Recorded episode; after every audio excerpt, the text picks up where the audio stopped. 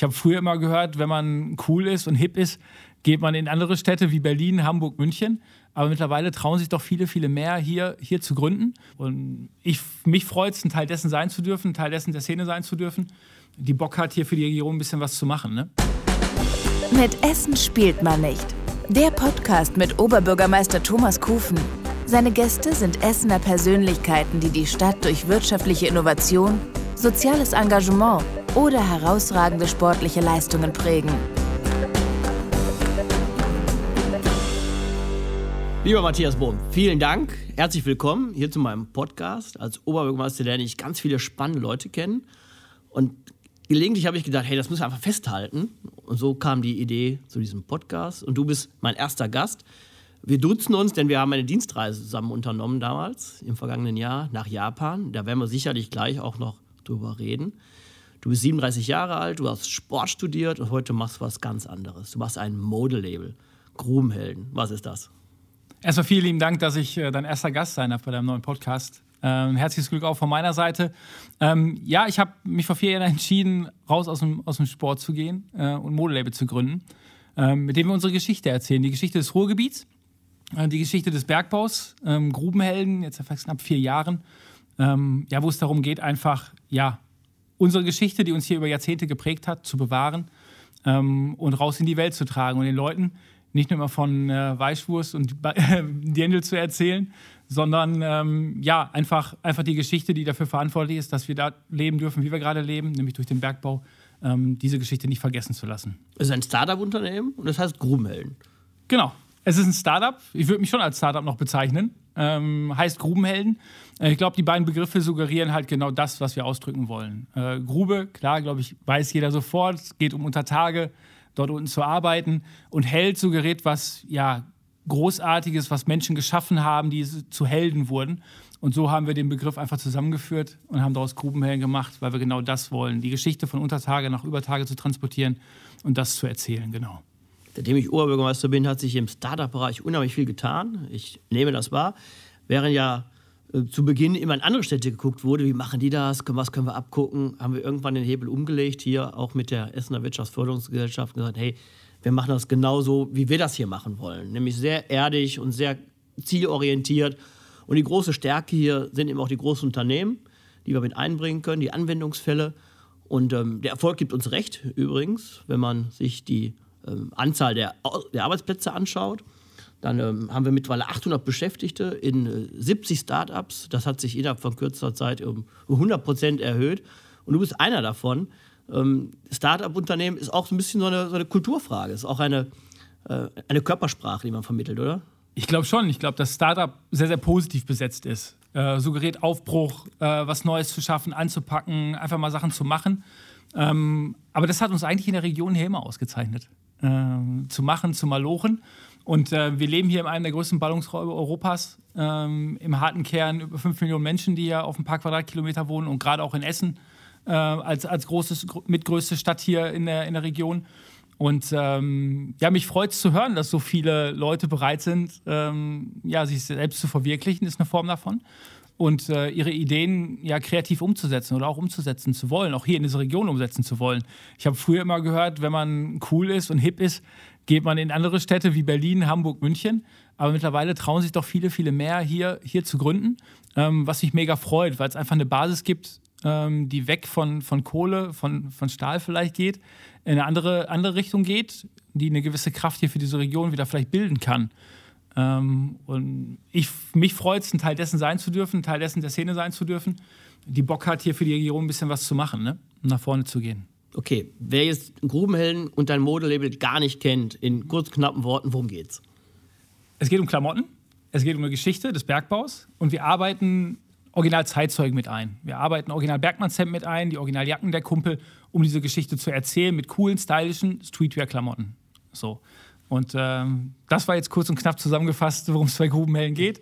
Aber die Geschichte natürlich nicht nur hier zu belassen. So, ich glaube, das, das zeigt mittlerweile Grubenhelden, dass wir ja damit raus in die Welt gehen, im wahrsten Sinne des Wortes raus in die Welt gehen und diese Geschichte ja dort auch erzählen. Du hast ähm, viele Unterstützer, und ähm, kennengelernt habe ich dich bei der Tackenverleihung des Marketingclubs Ruhr.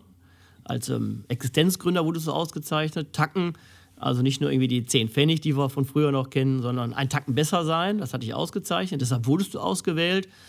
Ich weiß noch genau, ich saß in der ersten Reihe und dann kommt da ein junger Mann auf die Bühne und sagt, ja, und demnächst nicht nur in Essen im Ruhrturm, sondern auf der Fashion Week in New York. Und alle haben über die Augen verdreht, haben gesagt, entweder hören wir nie mehr was von dem oder der macht das wahr. Wie kam es dazu?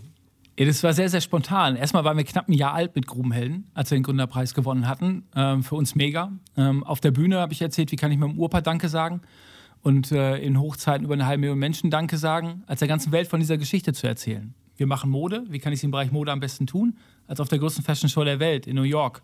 Und du saßt in der ersten Reihe, da saßen auch noch eine andere Menge Leute in dem Plenum. Ähm, da haben viele angefangen zu lachen, die Augen zu verdrehen und gesagt, guck mal, jetzt hat er gerade einen Gründerpreis gewonnen, jetzt dreht er direkt durch. Ähm, keine zwei Jahre später sind in den Flieger gestiegen und haben das wahrgemacht. Und ich glaube, das zeichnet uns ja auch im Ruhrgebiet aus, nicht nur zu quatschen, sondern auch zu machen. So. Und ähm, ja, die Reise war sicherlich eines der besondersten, die ich bisher in meinem Leben gemacht habe und sicherlich eines der verrücktesten, die ich in meinem Leben gemacht habe. Und äh, ja, begonnen hat es auf dieser Bühne ganz spontan mit der Entscheidung zu sagen, wir gehen einfach mal nach New York. Jetzt muss man dazu sagen, dass wir in Deutschland nie eine Show gelaufen sind, sondern New York wirklich die allererste Fashion Show waren, die wir gelaufen sind. Und das hat nochmal eine andere Bedeutung, glaube ich. Okay, wie muss ich mir das vorstellen? Man sagt ja nicht einfach, geht zur Fashion Week, da gibt es wahrscheinlich auch Regeln, da gibt es bestimmte Bühnen, da gibt es bestimmtes Programm und da ist wahrscheinlich einer von Tausenden. Wie macht man sie auf, auf sie aufmerksam? Tausende nicht, aber zumindest ein paar hundert, die dort, die dort ausstellen zur Fashion Week. Und als Modestartup aus dem Ruhrgebiet, was Fairmode produziert, hast du natürlich wenig Marketingbudget zur Verfügung. Wir sind mit über 50 Mann geflogen, ähm, hatten ein paar Partner an unserer Seite, die uns dahingehend auch unterstützt haben. Aber du musst über Kreativität kommen. So, was haben wir gemacht? Wir haben natürlich keine Anzeige in der New York Times geschaltet oder sonstige Geschichten oder am Times Square irgendeine Videowall mit Grubenhelm belegt, sondern haben Flashmob gemacht. Wir hatten vier Bergleute dabei, echte Bergleute, keine gecasteten Models, sondern es waren echte Kumpel, die damals noch unter Tage mal locht haben, mit denen wir zusammen mit insgesamt 50 Leuten dann zum Times Square gegangen sind. Ähm, hatten aus Deutschland raus über die Social Media Kanäle gesagt: Hey, passt auf, wer in New York ist und Lust hat, mit uns zu singen, darf zum Times Square kommen. Und ähm, dort haben wir das Steigerlied angestimmt, das Bergmannslied angestimmt einen Gruß nach Hause geschickt und es wurden immer mehr Leute. So, die Amerikaner kamen dazu, Mexikaner kamen dazu, die haben uns gefragt, ihr habt da Liedtexte, wir können mitsingen, dürfen wir mitsingen? Und das ist so medial durch die Gegend gegangen, dass wir genau diese Aufmerksamkeit hatten, die wir jetzt brauchten, um am nächsten Tag unsere Show zu laufen. Unsere Show in New York war ausverkauft. Ähm, wir mussten leider auch Leute wieder nach Hause schicken, die unsere Show besuchen wollten. Und es hat, glaube ich, so einen enormen Aufschlag gemacht. Ich glaube, wenn die New York Times über einen schreibt, als eine der renommiertesten Tageszeitungen der Welt, glaube ich, haben wir so viel nicht falsch gemacht. So, und ähm, ja, das war. Flashmob, Times Square. Jeder hat das Bild vor Augen, worum es da geht, die große Lichterwelt von New York City. Und damit hat der Steiger gesungen. Das ist doch Gänsehaut pur, oder? Ja, das ist einer der Momente, glaube ich, die ich mein Lebtag nicht vergessen werde. Ähm, das hat eine Dimension bekommen, glaube ich, die wir vorher vielleicht auch gar nicht erahnen konnten. So. Ähm, das Bild hat sich manifestiert in meinem Kopf. Glaube ich, äh, wenn ich mich tätowieren lassen müsste, wäre das vielleicht eine Möglichkeit, äh, das zu verewigen. Ähm, das wäre ein großes Tattoo wahrscheinlich. Das wäre ein ganz großes Tattoo, glaube ich. Da wäre das breite Kreuz wäre wär dann, wär dann voll. Ähm, es gibt zwei Momente, die New York geprägt haben. Für mich selber persönlich. Das ist einmal der Flashmob, da bin ich bei dir. Und das ist einer der Momente nach der Show, wo eine Menge wegbricht bei mir, eine Menge Druck abfällt, auch die Emotionen rauskommen. Das sind so die zwei Momente, die, die, glaube ich, für einen Lebtag mich begleiten werden von dieser Reise, ja. Und ihr habt euren Ausflug, wie du selbst gesagt hast, euer äh, Lauf auf der New York Fashion Week ja auch festgehalten. Und am Ende gab es richtig einen, einen, Spielfilm, einen Kinofilm, ja. Dokumentarfilm in der Lichtburg, da Premiere. Ja, ich bin froh, dass wir drei Videokünstler dabei hatten, die das, äh, die das festgehalten haben, weil äh, sonst hätte ich viele Sachen, ich war halt im Tunnel, ne? das kriegst du ja nicht links, nimmst du von links und rechts nicht wahr. Und wir durften, fast 90 Minuten hat der, hat der Dokumentarfilm gedauert, in der Lichtburg prämieren. Ähm, du warst Gast und ich glaube, ähm, es waren über 1200 Leute in der Lichtburg. Wir standen am Ende alle, äh, haben das Steigerlied gesungen. Das sind auch Momente, die bleiben. Und ich glaube, in dem Film hat man gesehen, was eigentlich, wie viel Arbeit hinter so einer Nummer steckt. So, das, das ist nicht einfach nur zwei, drei Nähte sind, die man zusammentackert, sondern dass da eine ganz, dass du ganz, ganz viel Emotionen brauchst, ganz, ganz kreative Köpfe brauchst, die Bock haben auf so ein Projekt, so, die anpacken wollen. Und äh, ich glaube, das hat es enorm gezeigt, glaube ich, New York. Aber jetzt gibt es ja nicht wenige sagen, hey, lass mal die ganze Bergbauromantik weg und ganze Glück auf, immer, wir müssen nach vorne gucken, nicht immer zurück. Mhm. Du schaffst es ja irgendwie offenbar, die Stärke auch die, die Werte der Bergleute und das, was ähm, das Ruhrgebiet auszeichnet, zu kombinieren mit hippen, coolen Klamotten und alles fair gehandelt. Mhm. Ähm, trotzdem gibt es wahrscheinlich viele Leute, die sagen, nee, wir wollen nicht nur Bergbau ja. identifiziert werden, wir haben mittlerweile andere Themen im Ruhrgebiet. Ja, das Coole ist eigentlich, dass bei Grubenhelden, dass wir mehr Klamotten außerhalb des Ruhrgebiets verkaufen als im Ruhrgebiet selber. Ich glaube, jeder, der was mit dem blau-weißen Hemd anfangen kann, was wir ja immer jetzt nicht plakativ als, als komplettes Hemd verkaufen, sondern immer in, in kleinen Applikationen in den Klamotten einarbeiten, der weiß sofort, dass er einen Heimatbezug bekommt. So. Ähm, aber der jetzt in Paris, in, wo wir halt hin verschickt haben, New York, Kanada oder sonstige Geschichten die Klamotten trägt, findet die einfach cool und stylisch. Beschäftigt sich dann mit dieser Geschichte und fängt dann an, darüber nachzudenken. Und das ist ja genau die Intention, die wir haben, ähm, das Erbe zu bewahren. Das ist Geschichte. Nach Ende 18 ist es Geschichte und bleibt Geschichte. Aber es steckt ja noch viel, viel mehr hinter als diese Geschichte. Es hat viel mit Werte zu tun. Ne? Zusammenhalt unter Tage. Du musst dich auf den verlassen können, der neben dir mal hoch, 1200 Meter unter der Erde. Egal, ob du den magst oder nicht. So. Egal, ob der deine Sprache spricht oder nicht. Aber du verlässt dich auf den. Und das sind, sind Werte, die wir versuchen, einfach von Untertage, was nicht mehr gerade stattfindet, nach Übertage zu transportieren. Und gerade in der Welt, muss ich dir, glaube ich, nicht sagen. Da bist du viel, viel besser im Thema als ich, die sich politisch, wo eine Menge in Bewegung ist, gerade, gerade in, hier in Deutschland, ähm, dass das uns hier immer ausgezeichnet hat. So, und ich glaube, dass wir da eine Menge noch, auch wir als Grubenhelden tun können, ähm, da eine Menge zu bewegen. Ne? Das ist ja auch das, was ich ähm, sehr stark betone, dass der Zusammenhalt hier in dieser Region sehr wichtig ist, dass Solidarität gelebt werden muss und dass ob jemand Einheimischer ist oder Zugewanderter, hier immer nur eine Frage des Zeitpunkts ist. Irgendwann sind wir alle hier hingekommen und wir sind auch äh, eine sehr offene Region gegenüber Fremden, wenn die hier hinkommen und Teil unserer Gesellschaft sein wollen, wenn die mit anpacken, Wohlstand mehren, hat da keiner was gegen, sind alle willkommen. Aber ähm, das ist natürlich trotzdem auch eine, eine, Frage der wirtschaftlichen Basis, die heute eine andere sein muss, ähm, als es zur Zeit ähm, der Bergleute war, denn das wird nicht wieder kommen. Nee. Aber wir haben zwei Stärken in dieser Region, ähm, gerade in meiner Heimatstadt Essen, das Thema Energie, mhm. auch gerade immer mehr erneuerbare Energie mit der Weltleitmesse E-World Energy in Water. Zeigen wir, ähm, wie sich ähm, die Energiewelt entwickelt, wie sie smarter wird, wie sie dezentraler wird. Da haben wir ein großes Schaufenster. Wir haben die großen Energieversorger hier. Mhm. Und der zweite Bereich ist der Gesundheitsbereich. Wir sind die Nummer eins der Region im Gesundheitsbereich, die meisten sozialversicherungspflichtigen Beschäftigungsverhältnisse sind im Gesundheitsbereich. Also auch eine tolle Strukturwandelgeschichte, die wir erzählen können. Das hat mich ja ähm, nach Japan gebracht, in unsere Partnerregion Fukushima, in ähm, die Stadt Koriyama. Und auf diese Reise hast du mich begleitet. Mhm. Aber bei dir ging es nicht um Energie und Gesundheit. Bei dir ging es um was anderes. Genau, wir haben uns ja auf die Fahne geschrieben, die Geschichte raus in die Welt zu tragen. Und New York kein, soll keine Eintagsfliege bleiben, sondern ähm, wir haben schon noch vor, ein paar mehr Sachen zu machen. Und die nächste Geschichte wird im März 21 anstehen. Und ich bin froh, dass ich damals mit euch mit nach Tokio äh, fliegen durfte, um mir einen Eindruck zu verschaffen, was da passiert, weil die nächste Reise geht für uns nach Tokio. Wir werden im März 21 eine Show in Tokio laufen. Und ähm, ich glaube, das wird nochmal ein ganz, ganz anderes Gewicht kriegen. So, ähm, als ich damals auf der Zackenbühne stand, haben viele gelacht über New York. Jetzt sagen viele, das ja, Tok Tokio glauben wir jetzt alle. ja, ich habe schon gesagt, wenn wir Tokio auch nochmal genauso hinsetzen oder drüber setzen, dann kann ich irgendwann sagen, ich fahre zum Mars. Das glauben die mir auch alle. Ähm, nein, Spaß beiseite. Ich glaube, dass gerade das Verhältnis zwischen Japan und Deutschland, und das ist hier bei uns hier in Essen ja auch ein ganz, ganz wichtiger Faktor, dass es ein ganz, ganz spannendes Verhältnis zueinander ist. Ähm, auch positiv besetztes Verhältnis zueinander ist. Und ich glaube, dass wir mit unserer Geschichte aus dem Ruhrgebiet, und wir wissen ja mittlerweile, oder zumindest recherchieren wir gerade fleißig, dass Bergleute aus Japan in den 50er, 60er Jahren rübergemacht haben ins Ruhrgebiet, um hier im Bergbau zu arbeiten, dass es da eine ganz, ganz enge Verbindung gibt. Und deswegen bin ich euch dankbar, dass ihr mich damals mitgenommen habt auf die Reise, die für mich sehr, sehr spannend war, sehr, sehr eindrucksvoll war, wo ich eine Menge draus ziehen konnte für unsere Show, die wir dann im März 21 laufen werden beeindruckt hat mich, dass du dir alles erlaufen hast in Tokio. Ja, ein Tag, wo ihr in der Partnerstadt unterwegs wart, habe ich Tokio alleine erkundigt, äh, erkundet. 30 Kilometer hat der Tacho angezeigt. Die letzten fünf Kilometer zurück zum Hotel musste ich mit dem Taxi fahren.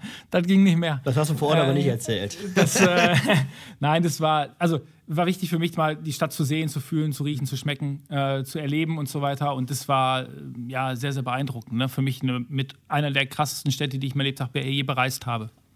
Eine der größten Städte der Welt. Ja, ist so. Ja. Aber man muss neugierig sein, man muss offen sein für für Veränderungen. Das zeichnet ja auch ein Startup-Unternehmer mhm. aus. Was würdest du denn jungen Leuten sagen, die vielleicht auch sich die Frage stellen, was mache ich? Und äh, ist Selbstständigkeit was für mich? Also grundsätzlich ist erstmal die Bereitschaft muss da sein zu malochen. Das ist jetzt kein 9-to-5-Job, äh, den man dann da eingeht. Ich glaube, ähm, ja, man lebt eigentlich für das Ding, was man da baut. Und ähm, man muss, glaube ich, die Vision haben dahinter, dass das funktionieren kann. Weil wenn ich in der ersten Sekunde glaube, ach, das klappt vielleicht oder vielleicht nicht, dann würde ich es jedem raten zu lassen. So, man muss zu 100 Prozent der festen Überzeugung sein, dass das funktioniert. Und dann hat es auch nichts mit Geld zu tun im ersten Step. So, ich glaube, wenn man mit einer Vision losrennt und genug Emotionen in sich trägt und es versucht, an Leute oder Leute dafür zu emotionalisieren, das Thema zu verstehen und mit auf diese Reise zu kommen, dann werden die Leute oder gehen auch Türen auf, so bei gewissen Leuten. So. Und ähm, da klopft man nett an, da geht die Tür auf und da muss man zwar selber durchgehen, aber zumindest gibt es Leute, die Bock haben, solche Sachen mit zu unterstützen. So, und ähm, dann kann ich jedem nur raten, das Herz in die Hand zu nehmen und einfach zu machen äh, und zu versuchen. Bei uns klappt auch nicht alles. Da geht auch mal Sachen in die Buchse, das gehört sich auch so. so. Aber daraus zu lernen ähm, und trotzdem weiterzumachen, immer weiterzumachen, glaube ich, das zeichnet eh auch Leute hier aus dem Ruhrgebiet aus und sicherlich auch den einen oder anderen Gründer, weil es kann mir keiner erzählen, glaube ich, der gegründet hat, dass alles so allglatt gelaufen ist. Ähm, bis er dahin gekommen ist, wo er hingekommen ist. Wer noch nie einen Fehler gemacht hat, hat noch nie was Neues gewagt. Ist so. Insofern ist es, glaube ich, auch ähm, eine Frage von Mut, aber eben auch von Kreativität, das umzusetzen. Und Geheimnis eures Erfolgs ist sicherlich auch die Authentizität eurer Marke. Aber trotzdem bist du natürlich auch Vorbild ähm, in der Startup-Szene, gerade im Kreativbereich ist besonders schwer. Der Modemarkt ist sehr umkämpft. Und ähm, obwohl ich feststelle, dass junge Menschen mittlerweile sehr kritisch geworden sind, was Umweltschutz und Klimaschutz angeht, was Ernährung angeht, ähm, ist vielleicht das im Modebereich noch nicht so ganz angekommen, dass man sich viel stärker auch dafür interessieren müsste, eigentlich, wo kommen die Klamotten eigentlich her, die ich trage. Ja, da, da bin ich bei dir. Ich, so, ich glaube, es ist eine Menge in Bewegung gerade, so, was energiepolitisch angeht, ähm, was Ernährung, du sagst es gerade, angeht. Ähm, Im Bereich Mode sind wir da noch gar nicht angekommen, aber das ist natürlich ein ganz, ganz wichtiger Faktor. Es ist eine Klamotte, die ich jeden Tag eins zu eins auf der Haut trage, ne? die, mit der ich in Berührung bin. Und ähm, wenn man für 1,50 Euro ein T-Shirt bei einer gewissen Kette kauft, kann es nicht mit rechten Dingen zugehen. Wir bei Grubenhelden produzieren fair in Europa, mittlerweile auch im Ruhrgebiet. Ich bilde ab dieses Jahr zum Schneider aus. Äh, erstmalig. Der IRK-Beamte hat relativ komisch geguckt, als ich ihm das gesagt habe. Der Beruf, ähm, der fast schon der, äh, verschwunden war. Ja, aber es ist ein Handwerk. Ne? So, das muss man sich bewusst werden. Dass ein T-Shirt nicht irgendwie maschinell entsteht, sondern dass Menschen mit Hand machen, ist ein ganz, ganz wichtiges Thema. Und ähm, einer der wichtigen Punkte auch bei Grubenhelden, ähm, unsere Kohle hat auch nie Kinderhand und Blut gesehen. So war es bei uns auch extrem wichtig, dass wir das unter vernünftigen Bedingungen machen. Großteil bei uns in Portugal, wie gerade gesagt, mittlerweile auch viel hier im Ruhrgebiet. Und uns darf jeder besuchen kommen. Jeder darf hinter die Kulissen blicken, darf sich das anschauen, was wir da machen. Äh, wir verstecken uns nicht und jeder darf diesen ganzen Prozess bei uns sehen. Ähm, ich glaube, das machen nicht viele, auch von den Großen nicht. Also ich wünsche mir natürlich mehr Unternehmergeist. Mhm. Ähm, übrigens ist das nicht eine Frage des Alters, sondern jeder kann was Neues wagen jeden Tag. Und die Stärke ähm, dieser Stadt, meiner Heimatstadt Essen, ist natürlich auch, sind die großen Unternehmen, die wir hier haben. Unternehmen wie Aldi, wie Energy, wie Evonik, wie Deichmann, die sich ja mittlerweile Programme selber gegeben haben, wie sie mit Startup-Unternehmen stärker in Kontakt treten können, wie sie smarte Lösungen sich erarbeiten von Startup-Unternehmen, die weltweit eingeladen werden, um hier in Essen sich zu präsentieren, um gerade ähm, den ähm, Platzhirschen hier, den großen Unternehmen, eben auch digitale Lösungen anzubieten und zu bauen. Das ist eine Riesenstärke hier. Und deshalb glaube ich auch, dass wir gar nicht schauen müssen, wie es andere Städte machen, sondern wir haben unsere Hausaufgaben hier gemacht. Wir haben die Essener Wirtschaftsförderungsgesellschaft neu ausgerichtet, stärker fokussiert auf das Thema Start-up-Kultur. Wir bauen den Breitband aus. Über 20 Millionen verbuddeln wir gerade, damit die digitale Infrastruktur da ist. Mit dem Camp Essen, mit dem Ruhrhub haben wir einfach auch gute Einheiten. Wenn ich mir anschaue, was in den letzten fünf Jahren auch entstanden ist an Coworking Spaces, dann entwickelt sich auch eine andere Körpersprache hier. Man kann das nochmal sehr genau sehen an, ähm, an wenigen Zahlen. 50er Jahren, 300.000 Menschen unter Tage, mhm. die gibt es heute nicht mehr. Aber damals gab es null Studenten und heute gibt es annähernd 300.000 Studierende hier. Mhm.